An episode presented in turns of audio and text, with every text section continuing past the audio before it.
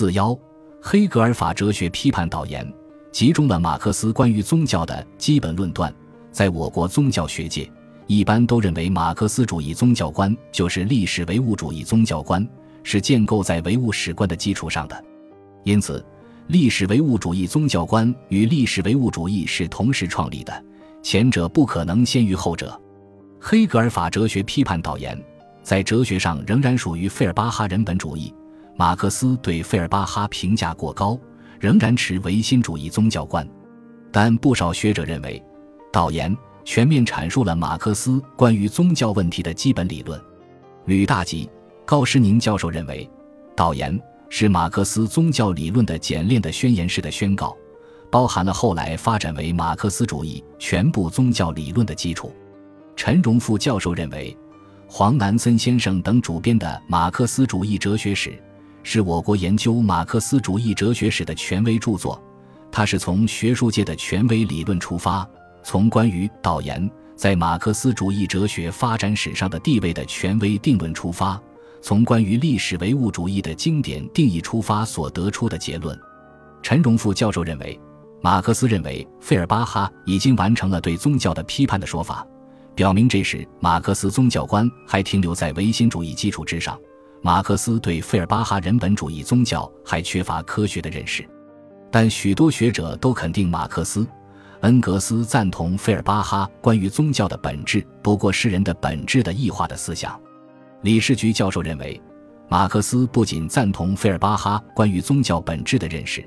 他还在这一方向上继续前进，跨越费尔巴哈对人的抽象理解，从现实的人出发，开始寻找宗教异化的世俗原因。吕大吉、高诗宁教授认为，马克思赞同和接受了费尔巴哈的观点，但未停留在费尔巴哈人本主义的基础上，这反而成为马克思导言所阐发的自己的新宗教观的起点。安启念教授认为，在黑格尔法哲学批判导言时期，马克思还没有达到其思想的最高阶段，还有唯心主义痕迹，并且认为阶级斗争是达到批判现实、实现共产主义的唯一途径。但导言表达了马克思关于宗教问题的主要思想，集中了马克思经典的关于宗教的成熟看法。安教授认为是费尔巴哈结束了对宗教的批判，而不是鲍威尔。本文认同导言表达了马克思关于宗教的主要思想，是马克思关于宗教的成熟看法的观点。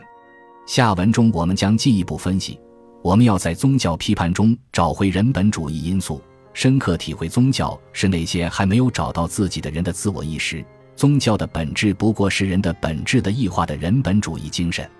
重新领会宗教批判以及无神论的核心，发展马克思的唯物史观。只有这样，才能真正找回宗教批判的秘密，回应当前的宗教复兴思潮。事实上，我们正是在所谓的正统、权威的理解中。丢失了马克思继承的宗教批判的合理内涵。我们是要从这种宗教批判，而不是从宗教中寻找我们现时代失落的精神追求，寻求人性的回归。